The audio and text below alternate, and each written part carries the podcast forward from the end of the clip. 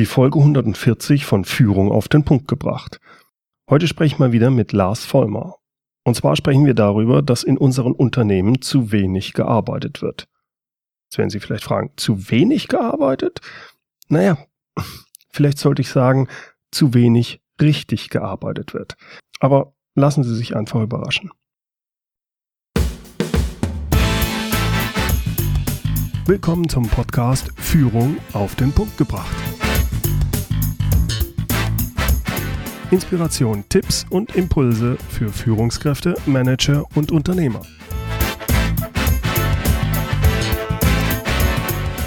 Guten Tag und herzlich willkommen. Mein Name ist Bernd Gerob. Ich bin Geschäftsführer-Coach und Führungstrainer in Aachen. In Podcast Folge 45 hatte ich Lars Vollmer schon mal interviewt. Wir unterhielten uns da darüber, warum Führungskräfte in komplexen Situationen versagen. Lars Vollmer ist promovierter Ingenieur, er ist Honorarprofessor, Unternehmer und Begründer von Intrinsify Me, dem größten offenen Think Tank für die neue Arbeitswelt und moderne Unternehmensführung im deutschsprachigen Raum. Sein neuestes Buch lautet Zurück an die Arbeit, Back to Business, wie aus Business-Theatern wieder echte Unternehmen werden. Darin bemängelt Lars Vollmer, dass Mitarbeiter und ihre Chefs in den meisten Unternehmen mehr als die Hälfte ihrer Zeit mit Tätigkeiten verbringen, die zwar wie Arbeit aussehen, aber keine Arbeit sind. Also Meetings, Jahresgespräche, Budgetverhandlungen, Reports, Genehmigungsprozeduren, PowerPoint-Präsentationen und, und, und. Er bezeichnet das alles als Business-Theater. Business-Theater, das keine Wertschöpfung erzeugt und nicht dem Kunden dient. Und damit ist es eigentlich nur eines, Verschwendung. Was kann man dagegen tun? genau darüber spreche ich heute mit ihm. Hier also das Interview mit Lars Vollmer.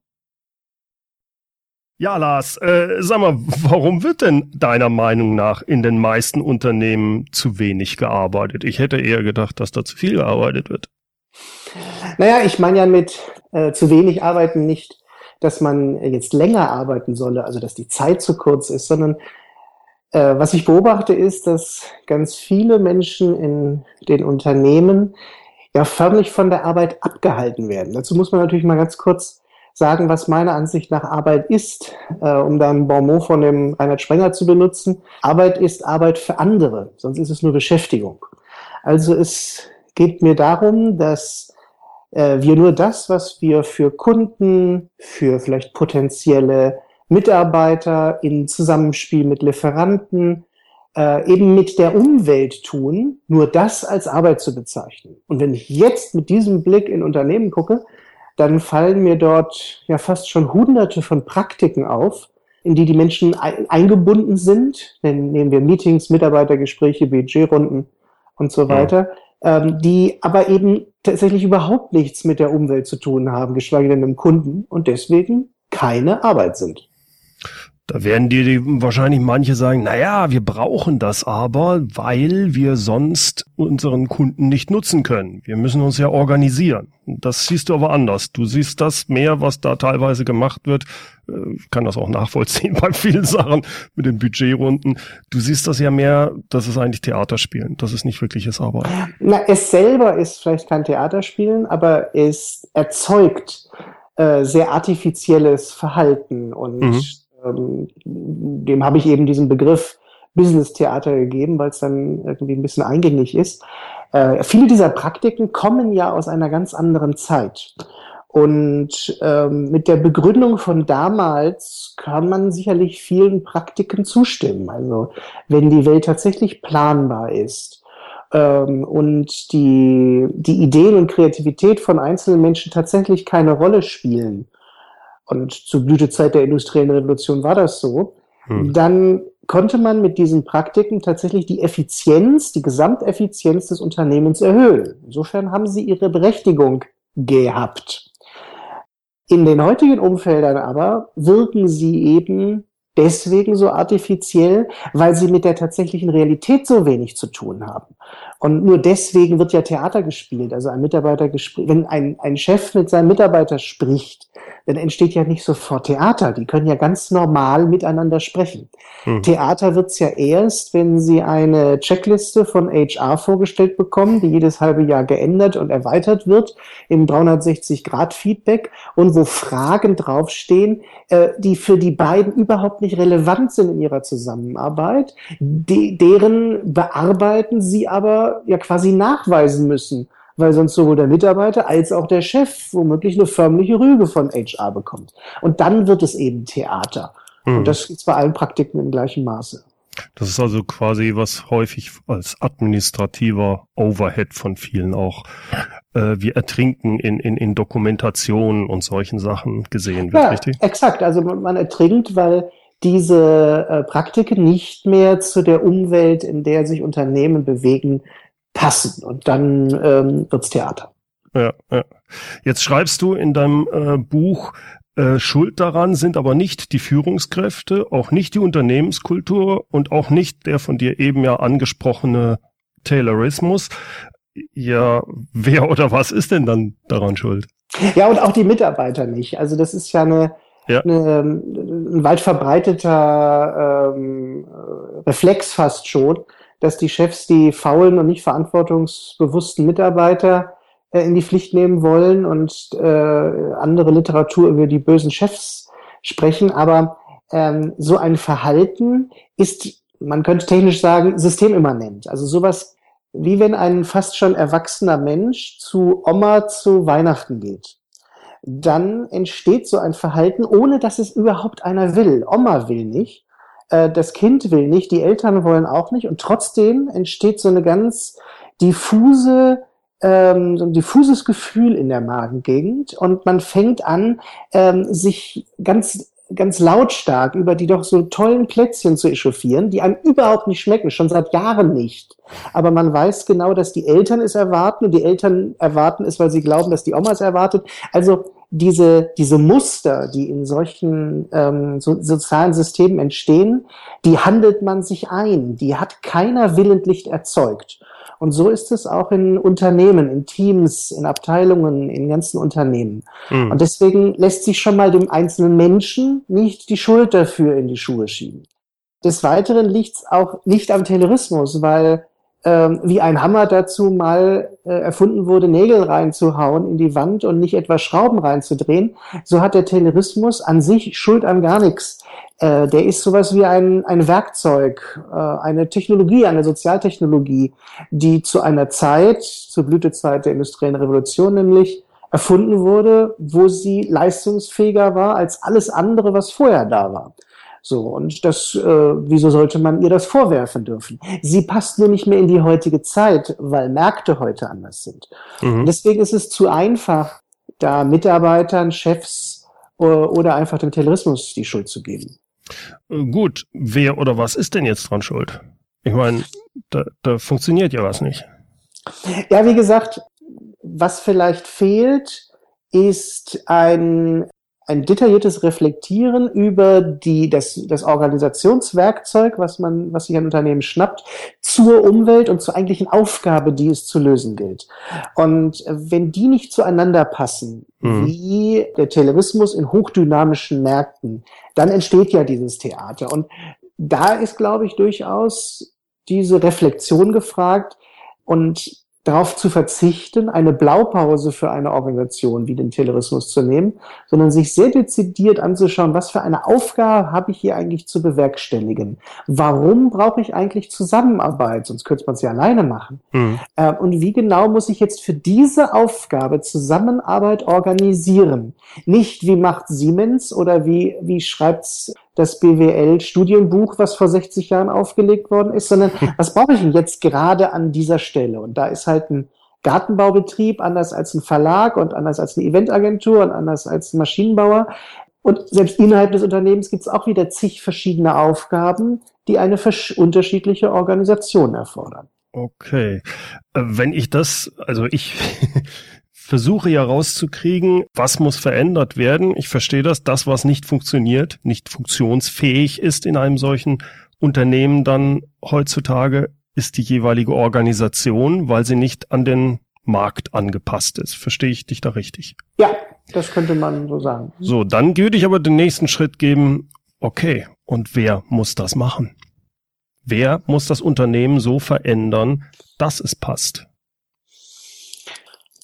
Naja, ähm, es braucht dazu immer, und ich vermute mal, darauf willst du hinaus, es braucht formale Macht, um ja. Organisationen zu verändern. Und formale Macht ist mit der klassischen Betrachtungsweise an der Spitze der tayloristischen Pyramide. Es sind ja. also äh, Führungskräfte oder gar Inhaber, mhm. die die formale Macht haben, eine Organisation zu verändern.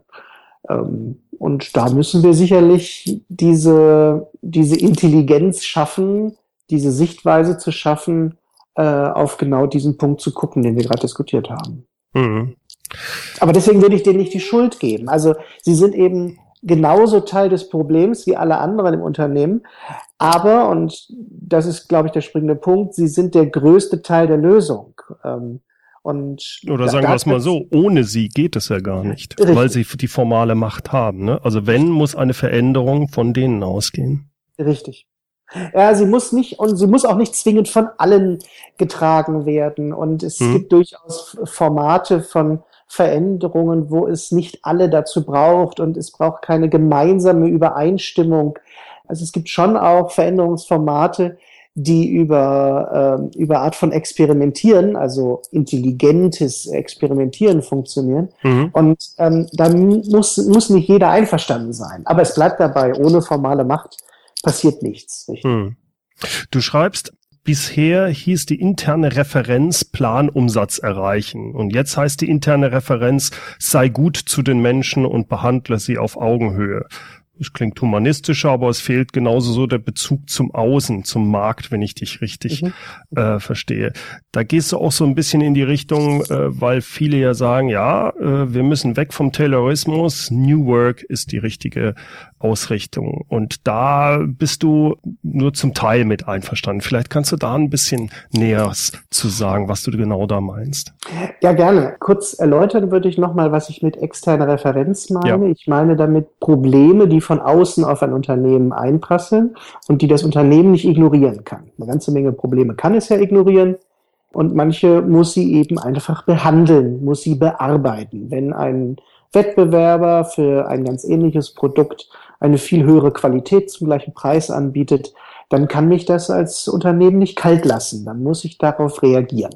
Das heißt, das wenn ich dich richtig gerade unterbreche, ja, wenn ich dich richtig verstehe, das Entscheidende ist, dass ich auf diese externe Referenz achte und alles, was in meinem Unternehmen, vor allem die Organisation angehe, darauf ausrichte. Das ist das, das, wenn ich dich ja, richtig verstehe, das genau. Wichtige. Wobei das versteht selbstverständlich jeder deiner deiner Hörer und hat auch schon vor 50 oder 70 Jahren jeder verstanden. Mhm. Ähm, was aber lange Zeit getan werden konnte, ohne dass es größere Probleme gab, diese externe Referenzen in interne Referenzen quasi zu übersetzen.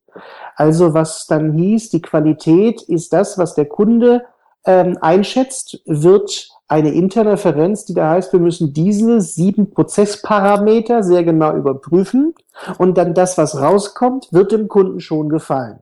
So.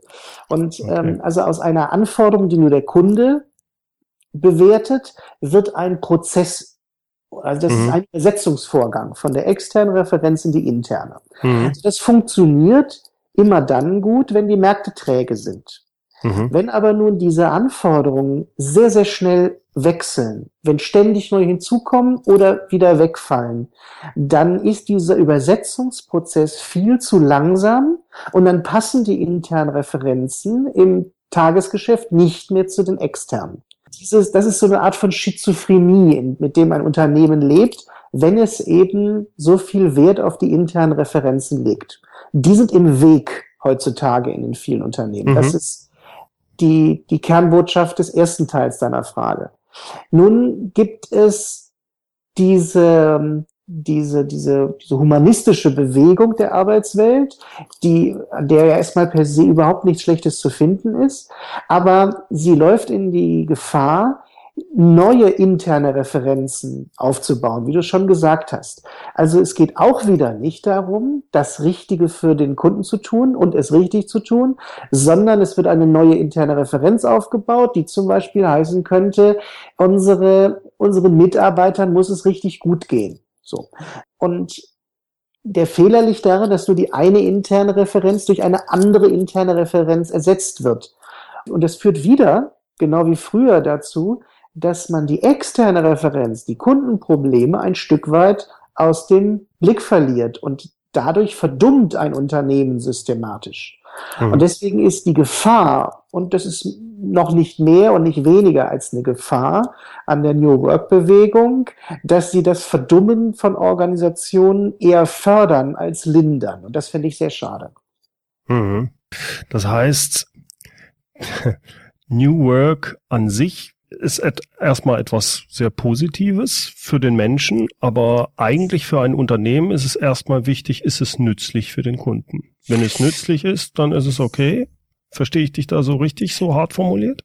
Ja, genau. Also die, die wichtige Frage, die man meiner Ansicht nach immer stellen sollte, wenn man eine neue Praktik, einen neuen Ansatz heißt der nun New Work oder Industrie 4.0 oder irgendwas oder Arbeiten 4.0, ist eigentlich ganz egal, mit welchem Etikett der versehen ist. Aber wenn ein, äh, wenn eine solche neue Praxis, eine neue Methode Einzug finden soll, muss die erste Frage meines Erachtens immer eigentlich lauten, äh, räumt sie denn irgendeine Barriere weg, die der Wertschöpfung im Wege steht?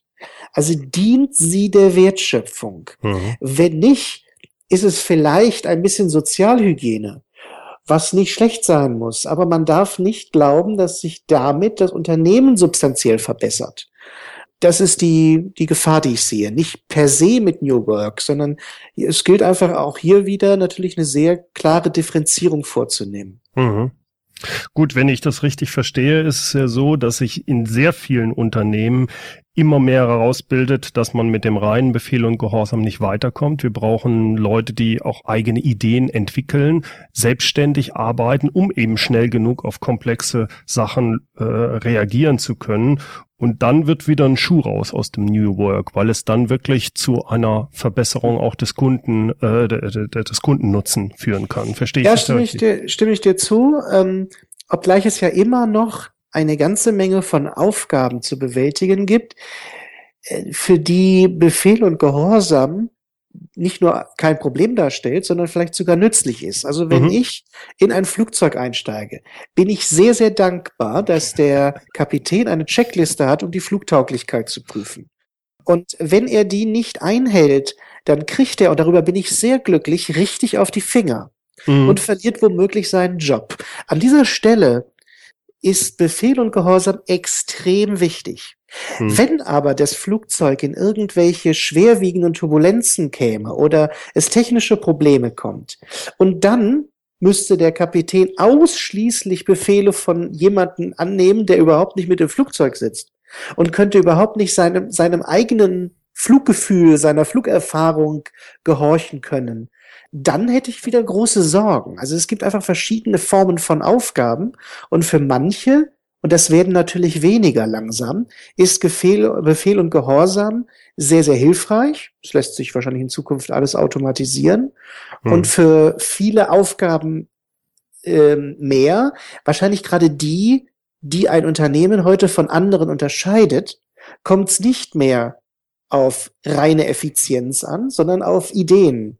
Und hm. Ideen haben nur Menschen, keine Prozesse und keine Methoden können Ideen generieren, nur Menschen.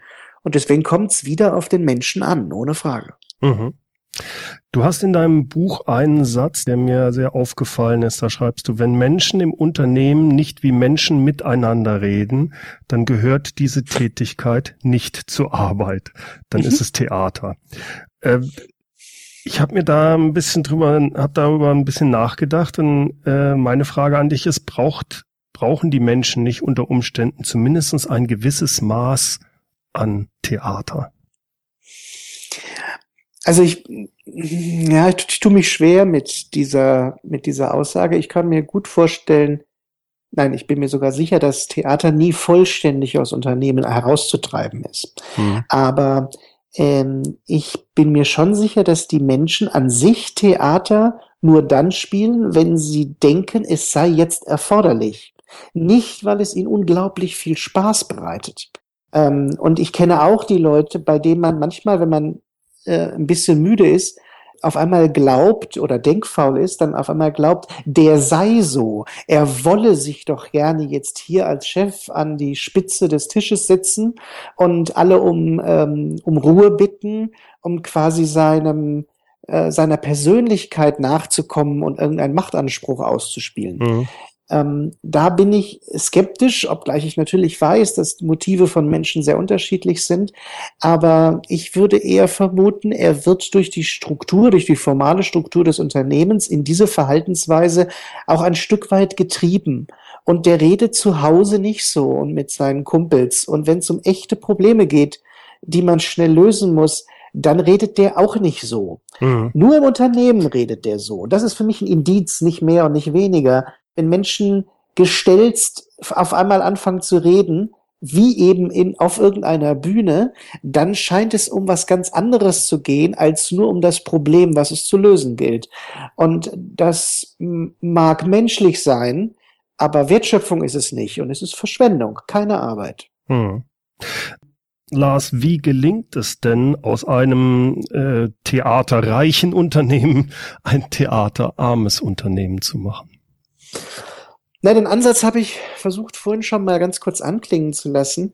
Ich muss mich wieder auf die eigentliche, äh, den eigentlichen Grund für Zusammenarbeit äh, zurückbesinnen. Und diese, diese, diese, die, ein Unternehmen ist ja immer für Zusammenarbeit gegründet worden, sonst hätte man es alleine machen können.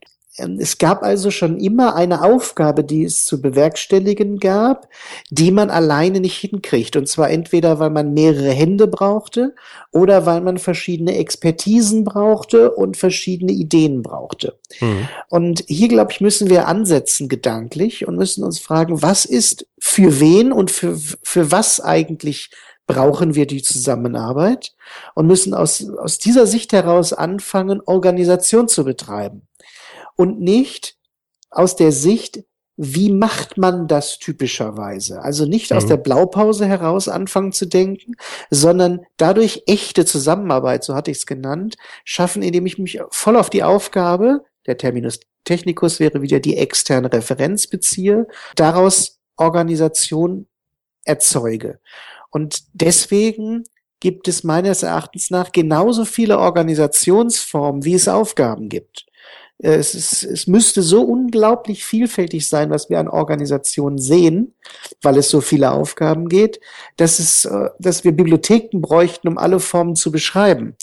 Vielmehr aber haben wir, wir beide ja den Eindruck, dass man sich tausend Unternehmen angucken könnte und sie sind im Kern alle gleich organisiert. Also da, da das ist, glaube ich, der Dreh, den wir hinkriegen müssen. Wir müssen von der Blaupause weg, von Rezeptdenken weg. Also wenn ich dich richtig verstehe, heißt das einfach mal äh, sagen, okay, was, was will der Kunde jetzt genau? Und können wir unsere Organisation einfach mal anpassen, einfach mal ausprobieren, im Kleinen erstmal. Und wenn es nicht geht, probieren wir was Neues, in dieser Art vorzugehen, ja? Also Trial and Error. Naja, also nee, Trial and Error würde ich, würde ich nicht sagen. Und wir, wir denken ja gerade auch schon auf zwei verschiedenen Gebieten. Das eine ist ja, wie komme ich von dem einen zum anderen? Also, mhm. wie funktioniert Change? Mhm. Das ist nochmal eine andere Frage, nach welchem Leitmotiv Organisationen gestaltet werden sollten. Und das war es, worauf ich den Schwerpunkt gelegt habe. Mhm. Nämlich das Leitmotiv ist, für was arbeiten wir eigentlich zusammen und mit wem arbeiten wir eigentlich zusammen? Welches sind denn jetzt die Leute in unserem Team? Ähm, welche Könner brauchen wir denn? Mhm. Äh, wofür brauchen wir denn Ideen und wie müssten wir für diese Aufgabe richtig zusammenarbeiten? Das ist die Leitidee der, der quasi der Arbeit, der echten Arbeit, die ich in dem Buch vorschlage. Also erstmal geht es um das große Ganze. Wozu tun wir eigentlich das, was wir tun? Ja, aber ein Unternehmen, dazu muss es noch gar nicht zigtausende Mitarbeiter haben, hat ja viele Aufgaben. Und deswegen muss diese Frage auch an vielen Stellen gestellt werden. Und es muss an vielen Stellen unterschiedliche Antworten erlaubt sein. Mhm. Mhm. Das heißt, da geht's auch mehr in die Richtung, möglichst viel Selbstverantwortung nach unten und in eine Art Dezentralisierung zu gehen. Ja, insbesondere da, und das hatten wir vorhin schon in unserem Gespräch, wo es viele Ideen braucht, wo die Impulse vom Markt sehr schnell ändern. Wenn mich ein, wenn ich in einem Callcenter sitze äh, oder in einem Servicebüro und dann kommt ein Kunde und hat eben ein technisches äh, Serviceproblem, was ich so in dieser Form noch nicht hatte, dann, dann, dann wäre es fatal, wenn es jetzt eine Kaskade von Anträgen und Gremien gäbe, die diese, die diese Frage be behandelt, sondern idealerweise muss der Mitarbeiter noch am Telefon oder zumindest mit dem Team direkt an seinem Tisch sofort überlegen können, was ist jetzt das Beste, um dieses eine Kundenproblem zu lösen? Haben wir eine Idee, wie man das tun kann? Es war mhm. ja noch nicht da. Deswegen ist ja auch kein Prozess da. Also an der Stelle ist höchste Dezentralisierung erforderlich. An den anderen Stellen wo also Wissen bereits vorhanden ist, nehmen wir zum Beispiel die Buchhaltung eines Unternehmens, mhm. auch dort passieren Überraschungen, aber natürlich viel, viel weniger als am Servicetelefon. Dort ist der Grad der Dezentralisierung überhaupt gar nicht das Ausschlaggebende. Also ich würde nicht in Dezentralisierung und Zentralisierung reden, mhm. sondern eher in ja, hochkomplex und niedrigkomplex oder sehr dynamisch, weniger dynamisch oder wie wir es etwas technischer ausdrücken, Alltag und äh, Innovation. Also da ist äh, sicherlich eine interessantere Unterscheidung zu machen, weil sonst schwingt ein Unternehmen immer nur zwischen diesem Dezentralisierungswahn und einem Zentralisierungswahn hin, hin und her. Das mhm. beobachten wir ja beide immer so im 10, 12 Jahresturnus äh, schwingt das, das, das, das Pendel so hin und her.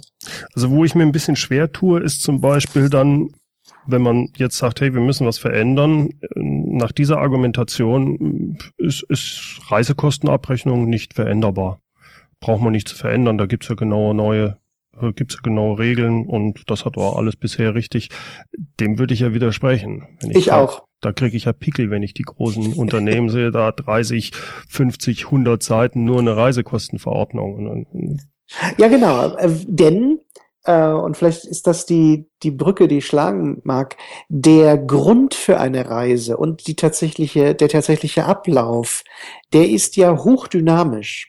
Und wenn ich nun als ähm, als Vertriebsmitarbeiter von, von Ostwestfalen nach Venezuela reise, weil ich dort einen großen Auftrag holen will und der Kunde ruft mich spontan an, er hätte jetzt einen guten, tragbaren Vorschlag ähm, dann nehme ich den nächsten Pfleger, den ich kriegen kann. Und dann komme ich auf einmal in, in, äh, in New York am Flughafen an und merke, ich muss von JFK umsteigen zum anderen Flughafen. Hm. Ach, das schaffe ich nur, wenn ich ein Taxi nehme. Dann muss das also sein. So, hm. dann muss ich dem Vertriebsleiter die Möglichkeit einräumen, diese Entscheidung selbstbestimmt tragen zu können. Wenn der hinter mit dem Auftrag über 20 Millionen wieder zurückkommt und ihm dann die Reisekostenstelle die Frage stellt, warum er denn das Taxi anstatt einen Bus genommen hat, dann entsteht ja Zynismus. Ja, so, also eine Reisekostenabrechnung, naja, also das Formblatt, in dem man das hinterher einträgt, das kann sehr hilfreich sein, um dieses sehr ja, sehr routinehafte Abarbeiten der Übertragung in irgendwelche Kostenstellen zu erleichtern. Hm. Da ist wahrscheinlich eine, ein, ein Formblatt gar nicht so, so unpraktisch.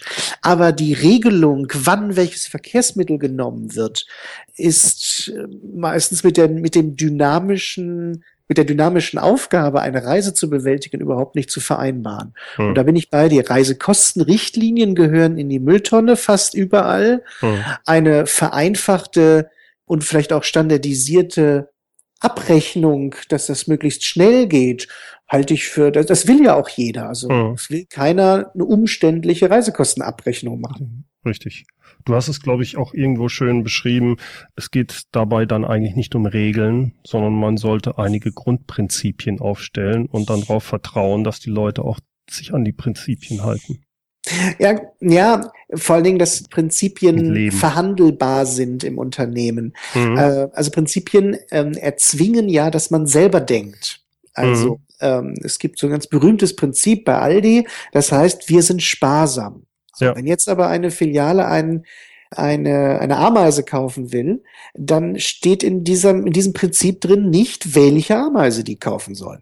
Jetzt hm. muss man selber nachdenken. Was ist denn sparsam? Sparsam ist, weiß Gott, nicht immer das Billigste. Das weiß jeder bei Aldi. Hm. Ähm, deswegen muss man jetzt nachdenken. Was haben wir für ein Problem? Äh, wie viel Platz haben wir? Wie lange dauert das? Wie lange können wir warten? Hunderte Fragen stellt man sich, um selbstständig dann eine Entscheidung zu treffen. Und ein Prinzip bleibt dann trotzdem diskussionswürdig. Und das ist deswegen wichtig, weil man daran lernen kann. Mhm. Also mit Prinzipien kann man sowohl Verantwortung erhöhen als auch lernen. Mhm. Beides mhm. Eigenschaften, die mit Regeln überhaupt nicht zu machen sind. Ja, das leuchtet mir ein. Das finde ich sehr gut. Lars, meine letzte Frage ist die bei großen Konzernen, die jetzt sehr stark Taylorismusmäßig noch unterwegs sind und da gibt es ja die diversen. Oh ja. Ähm, glaubst du wirklich, dass die sich in der nächsten Zeit erfolgreich weg von dieser tayloristischen Denke verändern können? Werden die überrannt von neuen Unternehmen, weil sie einfach sich nicht adaptieren können oder schaffen die das? Also ich will da zweiteilig drauf antworten. Ähm, der erste Teil der Antwort ist, solche Transformationen können gelingen. Und es kann jedes Unternehmen schaffen. Nicht garantiert, aber es ist möglich. Und deswegen, ich glaube, so habe ich es im Buch auch geschrieben, fände ich es zynisch, einfach solche Unternehmen nur abzuschreiben. Denn es geht schließlich um zig, zigtausende Menschen und Familien, die dort Arbeit haben. Und äh, das, das kann man nicht einfach aufs Spiel setzen, nur weil man, weil es so schwierig erscheint, eine Transformation. Also Transformation ist möglich und darf deswegen in Angriff genommen werden. Mhm. Gleichzeitig aber, und da bin ich auf deiner Linie, habe ich meine Zweifel, dass das alle tun und alle schaffen. Auch wenn ich es mir wünsche, habe ich ähm, die Vermutung, dass an vielen Stellen, und wir beobachten das ja auch immer wieder mal, dass einfach neue Wettbewerber so viel schneller agieren und die etablierten Unternehmen gerade durch ihre Struktur so langsam reagieren, dass es irgendwann ganz schnell zu spät ist. Zuerst lacht man ja dann über irgendeine neue Innovation hahaha, Elektroautos, das ist dann lustig am Anfang. Hm. Und ähm, irgendwann fängt man dann an zu motzen. Ne? Also äh, jetzt sollte man nicht mehr hier diese, diese schwarzen Taxis da, das muss man doch mal regulieren. So. Also das sind so Muster, habe ich den Eindruck. Erst ja. lacht man über eine Innovation, dann schimpft man. Aber wenn man dann schimpft, ist es eigentlich schon zu spät. Dann, äh, dann schafft man nicht mehr hinterherzukommen. Und ich befürchte, das wird vielen großen Unternehmen in den nächsten Jahrzehnten so gehen. Aber ich wünsche es mir in keinster Weise. Hm. Lars, ich bedanke mich recht herzlich für das wieder mal sehr interessante Gespräch und kann jedem auch nur empfehlen, dein Buch mit dem schönen Titel Zurück an die Arbeit. Super Titel. Herz, herzlichen Dank, Bernd. Hat mir sehr viel Spaß gemacht. Tschüss. Tschüss. Soweit mein Gespräch mit Lars Vollmer.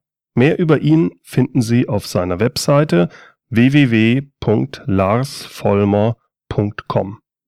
Den Link zu der Webseite wie auch zu seinem neuesten Buch Zurück an die Arbeit, Back to Business, wie aus Business-Theatern wieder echte Unternehmen werden, wertschöpfend und erfolgreich, das finden Sie alles wie immer in den Show Notes unter www.mehr-führen.de Podcast 140. Führen mit UE. Dort finden Sie dann auch das Transkript des Interviews. Zum Schluss noch das inspirierende Zitat. Es kommt heute von, tja, keine Ahnung. Als Autor steht da nur unbekannt. Aber der Spruch ist wirklich gut und der geht folgendermaßen.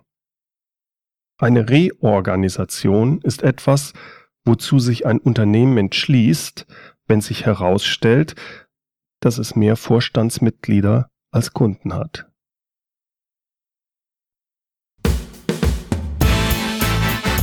Herzlichen Dank fürs Zuhören. Mein Name ist Bernd Gerob und ich freue mich, wenn Sie demnächst wieder reinhören, wenn es heißt Führung auf den Punkt gebracht. Inspiration, Tipps und Impulse für Führungskräfte, Manager und Unternehmer.